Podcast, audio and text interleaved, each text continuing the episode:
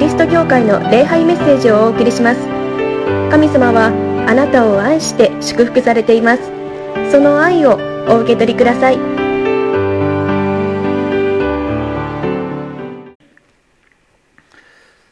今日はこの礼拝にあの葛葉大教会の皆さんも参加していてくださるということであります。よろしくお願いをいたします。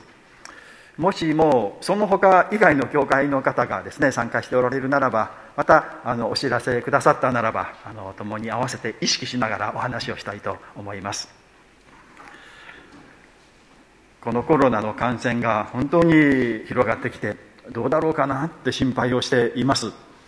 なんか形が変わって新しい形になるとですね感染力が増えて若い人もなんか重症化しやすいとかいうことらしいんですね。本当に困った。ものだと思います。でこのまん延防止のために気をつけましょうって。あの今出ているですねこの1000何人とかいう結果結果というのは実は2週間前に感染した人の結果なんですよね。で今皆さん気をつけましょうねと言ってじゃあ気をつけようと思って自粛したその結果が出るのはいや2週間後なんですよ。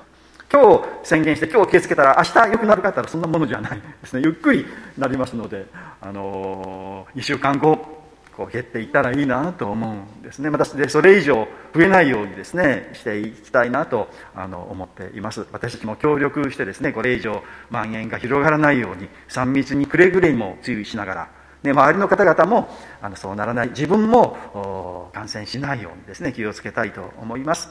けれどもですね皆さんあのウイルスは小さいんですよ。目に見えなくてね。マスクしていますけれどもマスクの隙間を通って入ることもあるんです。もうくれぐれも気をつけていても感染するときは感染するんです。だから感染した人をねあのこうあなたはちょっと気をつけないからダメな人だとか思っちゃいけないですよね、まあ、そういう方々はですね、まあ、いつか自分もそうなるかもしれないですからね。早く治るようにですねひどくならないように皆さんあの祈ってですねあげたいと思うんですね。だからあのそういう人たちを悪口言ったりこう差別したりはしないようにしましょう。そしてみんなでですねこの危機をなんとか収束するようにしていきたいなと思います。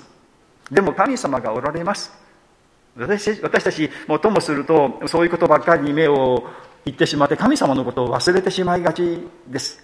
けれども神様がおられます。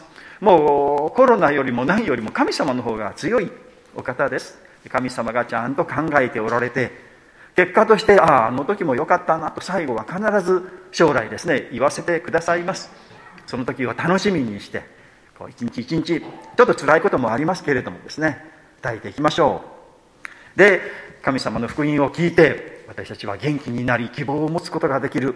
本当にこのことは幸せです。皆さんは幸せな人ですよ。もう教会に来てこのメッセージをこの福音を聞くことができる。という、ね、今皆さんがここにいる。この礼拝に参加している。というのはもう私たちが思う以上に考える以上に素晴らしいことであります。今日も神様の福音の言葉を聞きたいと思います。今日のですね第一のポイントあなたは忘れられてはいません？というポイントです。今日の箇所はこの使徒言行録の6章のところです、まあ、このイエス様が十字架にかかられ復活をされ40日後に、えー、昇天され天に帰られその10日後に精霊の神様がこの世界に来てでペンテコステということが起こったんですね。でその時にあのペテロさんがお話をする、まあ、説教をするんですよ。そうすると多くの人が神様を信じた。なんと3000人の人がですね信じてクリスチャンになったって聖書には書いてあるんです。教会はものすごい数3000人の教会ってどんな教会でしょうかね。あのなったんですね。でもそんなふうに急になったもんだからもう教会というのはもうみんなごちゃごちゃごちゃごちゃしていたということです。でその中にはいろんな人がいたんです。で中に寂しい人というのがいたんですね。外国から帰ってきた人でご主人を亡くした女の人だったんです。で外国から帰ってきたのであのこの国の言葉イスラエルの国の言葉イスラエルの国はあの、まあ、ヘブライ語を使っています、まあ、ヘブライ語にもうほとんど親戚であるアラム語という言葉ですけどね。そのヘブライ語を使う。だけれどもその人の使っている言葉はギリシャ語だったんです。まあ、ヘブライ語というのは旧約聖書が書かれた言葉はヘブライ語です。で新約聖書が書かれた言葉はギリシャ語なんですけどね。その新約聖書の言葉でこう話していた。けれどもみんながあの教会のほとんどの人が使っているのがヘブライ語で使あの使っている。ですから言葉が違うんでなかなか意思疎通ができなかったんです。ご主人が亡くしてあの年を取ってそして、えー、このイスラエルの国に帰ってきた人だと思うんですよね。でこうあんまり知り合いもいないし言葉もあんまり、えー、通じないし今のようにこの福祉というのがなくてなんかそういう方々にあの援助をすると言いましょうかね。支援金とかいうのも当然ないですよね。生活保護なんていうのもないのでご主人働き盛りの働いてくださるそのくれるご主人が亡くしてあの独身といいましょうかね。やもめの女の人は本当に苦労されたんです。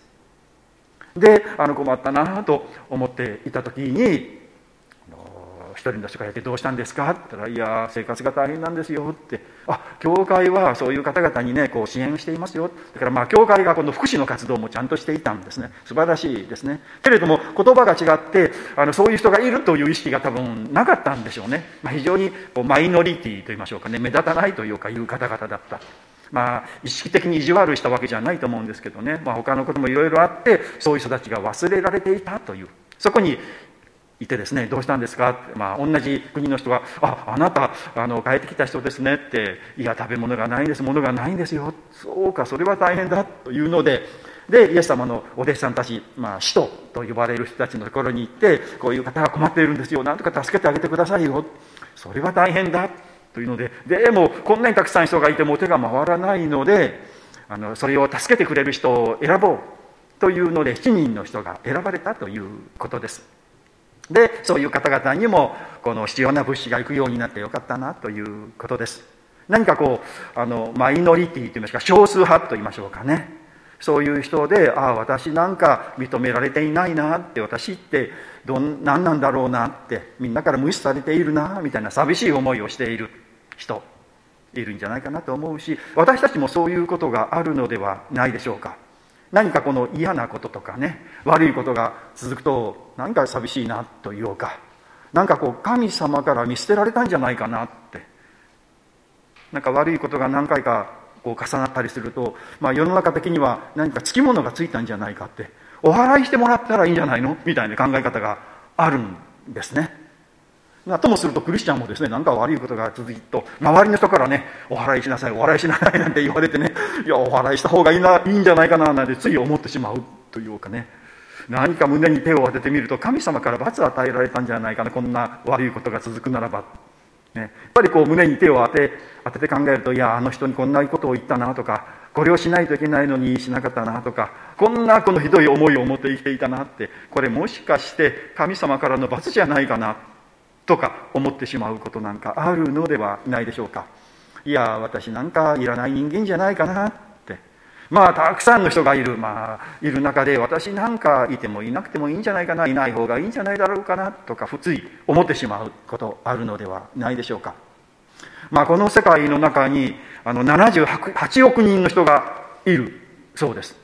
78億人って78人じゃないんですよ。78億人ですね。もう信じられないような数がこの地球にいるんですけれども神様みんな見ておられるのかな？私見ておられるのかなって。私よりももっと大切なもっと価値あるもっと素晴らしいもっと有能な方々がたくさんいてそういう方々は神様見ておられてちゃんとこう祈りも聞かれるだろうけれども私なんかこんな小さなものでありまたやっぱりこう心はそんなに清くないというか信仰もそんなに深くない。で間違いなんかこうしている。見ておられないんじゃないかな。やっぱり罰を与えられたんじゃないかな。とかつい思ってしまう。でもそんなことはないということですね。この困っていたやもめの女の人のところにどうしたんですか？と言ってですね助けがやってくる。神様はちゃんと見ておられるということです。78億人の中の位置で本当にもういてもいなくてもいいんじゃないかなと思われる私たちのことも非常に神様は興味を持っていてくださり関心を持っていてくださりそばにいてくださり見ていてくださる。ああこの人は今こんなことで悩んでいるなこんなことで苦しんでいるなこの人は今こんなことを必要としているなということをちゃんと知っていてくださって必要なものは必ず与えてくださる。必要な助けは必ず与えてくださる。嬉しいですね。こんな私も見ていてくださるのかな？こんな私も関心持っていてくださるのかな？関心持っておられます。神様が関心のないな人なんて一人もないですね。私たちが自分で私はもうダメな人間だ。私は価値のない人間だ。私はいらない人間なんだ。と信じてそう決めてで自分自身をこう貶めているのではないでしょうか。そんなことはない。どんな人も神様は見ていてくださりちゃんと助けを与えてくださる。この悩んでいた困っていたやもめのところにもちゃんと助けが行ったんですよ。あなたのところにも皆さんのところにもちゃんと助けが行きます。ですから信じてください。私は神様に愛されている。私はつまらないどうでもいい人間ではないんだ。私は必要な人間なんだ。神様に愛されている。必ず道は開ける。信じていただきたいと思います。第2のポイントですね。困った時は助けてもらおうということです。このところであのこの人が困っていますよ何とかしてくださいと言って、まあ、イエス様のこのお弟子さん、まあ、十二弟子の人ですね。あの使徒とあのそれから弟子じゃなくて使徒という名前がこう変わるんですね、まあ、使徒というのは使わされた人ですね。神様からこの世界に使わされた人。神様の御用をするためにですね。でそういう12人の人がのこの聖書の言葉イエス様の言葉を語ったりそしていろんな人のお世話をしていたんですけれども何しろ3000人になってまた次々人が増えている中で手が回らなくなったんです。人間はあの万能ではない。何もかもできないということですね。自分の得意なものはあるんだけれどもそれはできるけれどもその他のことはできないというのが人間です。もう全て何でもオールマイティできるとかいう、あの人はいないんですね。まあ若い頃どんな牧師になりたいんですか？とか言われたらですね。えーと、歌って踊れる牧師になりたいです。冗談言ったんですけどね。もう総額もして歌ってですね。で説教もしてですね。もうご飯も作って皆さんにもてなしてみんなできる牧師になりたいです。なんて。言ったらそんなこと無理ですよ。できないですよね。皆さんのところに訪問しようなんて思ってもなかなかそれもいかないですね。だから私たちは助けてもらう必要があるんです。この人たちはああ自分たちだけじゃもう手が回らないな誰か助けてくださいと言ったんですよ。私がみんなしないといけないと思ったんじゃないんですね。誰か助けてくださいというのでこの7人の人ですがこう選ばれた。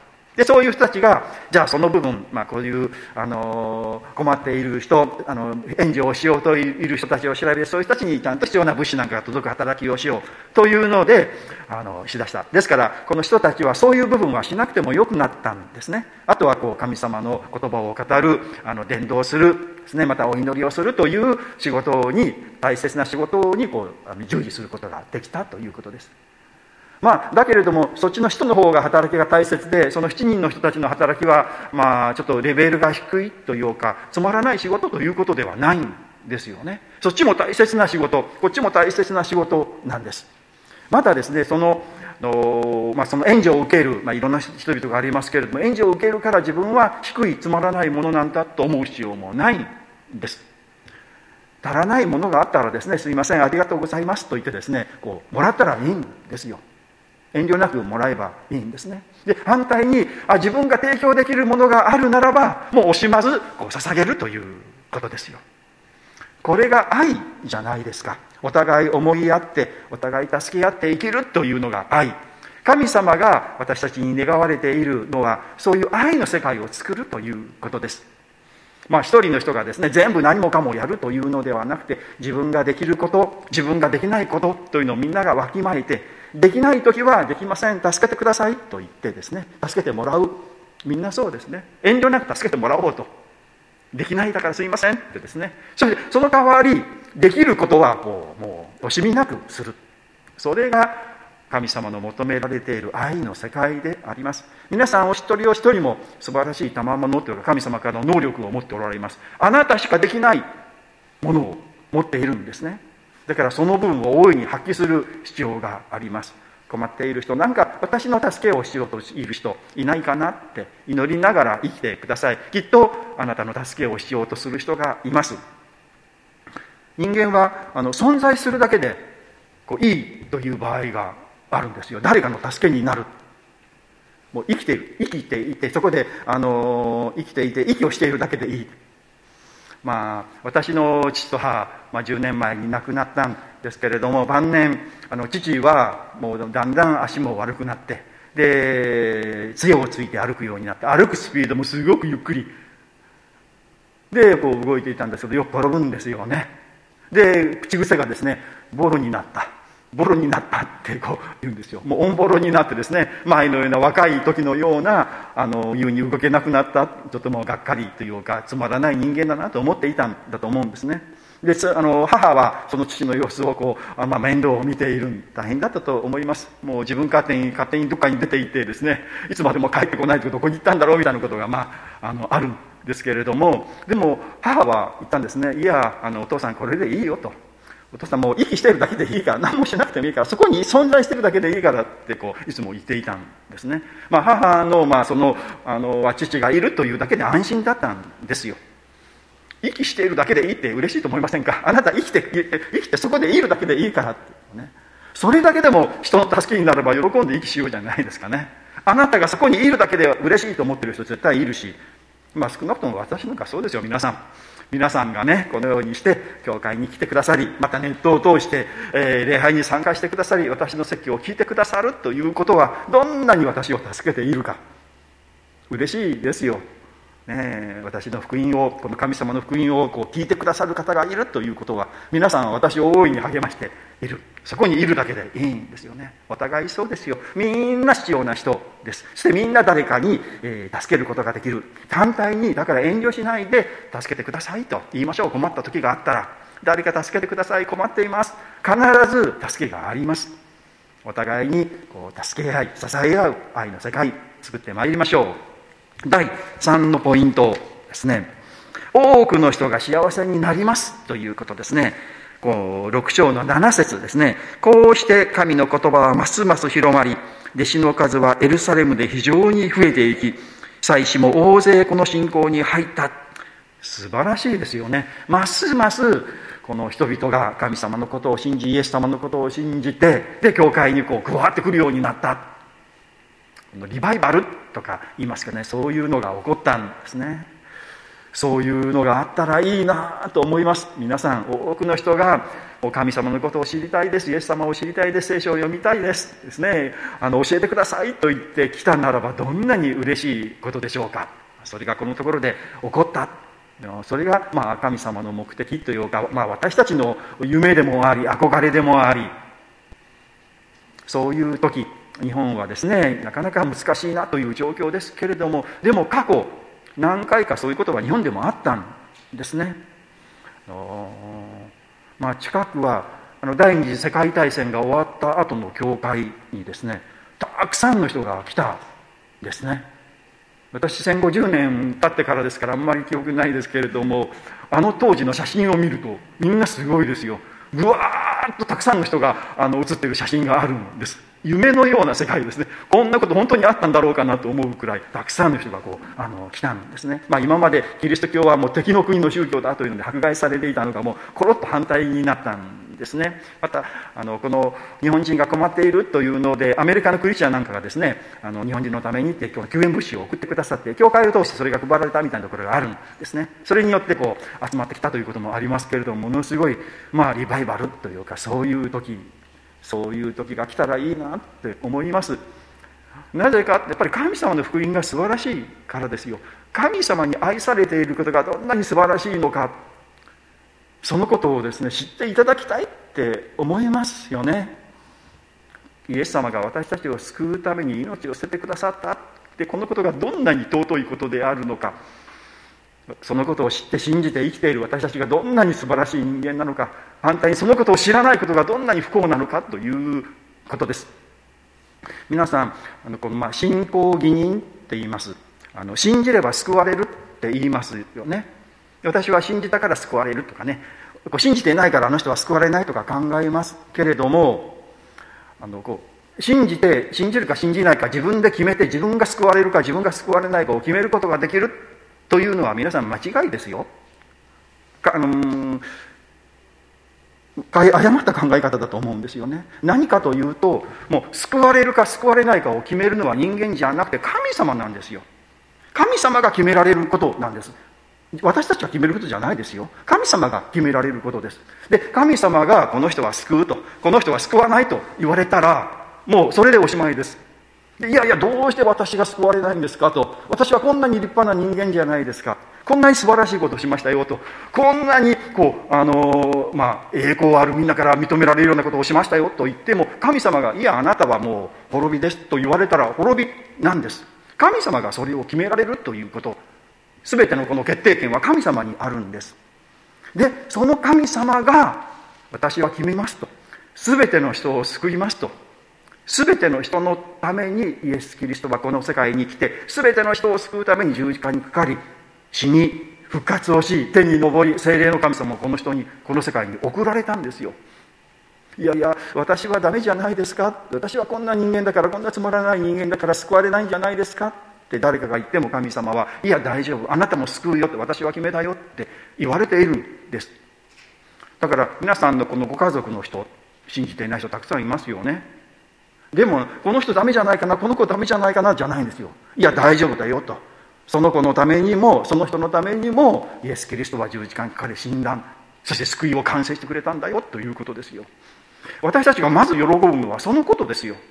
この人が一生懸命神様信じますと言ったってね、神様いや、こいつダメだよと言われたらおしまいなんですよ。だけど神様はそう言われないと。言うけどよかったねって。あなたよかったねって私は嬉しいよ。あなたのためにもう救いは完成している。もうそれが嬉しいですよと言って喜べばいい。それが一番嬉しいことなんですよ。神様に愛されている。神様に許されている。もう裁かれないっていうこと。これほど幸いなことないじゃないですか。だけれども日本人の多くはそのことを知らないしそのことをまともに取り合おうとしない。本当にこのことは悲しいことであり悔しいことでありもなんか歯がゆいというかなんでこんなことわからないんだろうと。ねこれをでそれでみんな神様を信じないで幸せかと言ったら不幸なんですよ。苦しいんですよ。辛いんですよ。中で生きている。知ってください。ね。それを言いたい。私たちはそれを言うようにそれを証しするように神様あなたはもう愛していますよ。いろんな問題あるけれども大丈夫だからって言ってあげたい。言ってあげましょうよ皆さん、教会の礼拝に来てお話を聞こうよとですね。ネットでも聞けるから聞いてみてよとですね。聞いてみたらだんだん精霊の神様が働いてそのことが分かるようになります。どんなにこのことが素晴らしいことであるのか。多くの方々が教会にいたん、まあ、そのことが分かったっていうかそのことがどんなに価値あるのかが分かった。多くの方々の心の中にはやっぱりこの鱗目の鱗と言いましょうかね。分からないようになっているんですね。その鱗が取れるように。私たち祈りたいし神様の耳がどんなに素晴らしいものなのか証しをしてですね伝えていきたいと思います。そしたらいつか必ずこの神の言葉はますます広がり弟子の数はエルサレムで非常に増えていきというようなことが日本でも起こる。私は信じたいし神様にお願いしたい。そのために働きたいと思います。私たちも救いを喜び、ね、証しをしていきましょう。お祈りをいたします。神様あなたの尊い皆を褒めたたえます。このようにして、えー、今日も礼拝へと導いてくださっていることをありがとうございます。私たちはごく普通の人間です。小さなものです。しかも罪ある汚れたものであります。こんな人間は神様に愛されない、神様は見ておられない、いてもいなくてもいいんじゃないかなと思うこともあります。けれどもそうではない。いや、こんな私でも、こんな私たちでも、神様はちゃんと関心を持っていてくださり、見ていてくださるのです。私たちのことを心配をしていてください。本当にそのことは驚きであり、感謝なことであります。ありがとうございます。また、私たちお互いに助け合うことができる本当に嬉しいことであります。困った時は助けてくださいと言い、誰か私の助けをしようとしている人がいるのかなと思って生きる。そんな愛の世界はどんなに素晴らしい世界でありましょうか。どうか私たちの教会からそのような愛の世界を広げさせてくださるようにお願いをいたします。助け合い、支え合い、愛し合い、許し合う愛の世界をどうか実現してくださるようにお願いをいたします。この聖書の時代、多くの方々が教会に来て神様を求めたということを聞いて本当に羨ましく思います。本当に素晴らしいことであります。今の日本はほとんどの方々がこの神様を知らないで恐れと悩みと苦しみの中でみんな生きておられもうそれが当たり前だと思っていますどうかそういう方々にそうではない神様がおられあなたの救いもすでに完成している神様はあなたを決して拒否されていないというこの福音を伝えていきたいと思いますどうか私たちをまた私たちの教会をまた私たちのナザレン教団を豊かに祝福しそのためにお持ちくださるようにお願いをいたします。イエス・キリストの皆によってお祈りをいたします。アーメン。それでは聖書の時黙想の時を持ちましょう。桃谷キリスト教会の礼拝メッセージを聞いてくださりありがとうございました。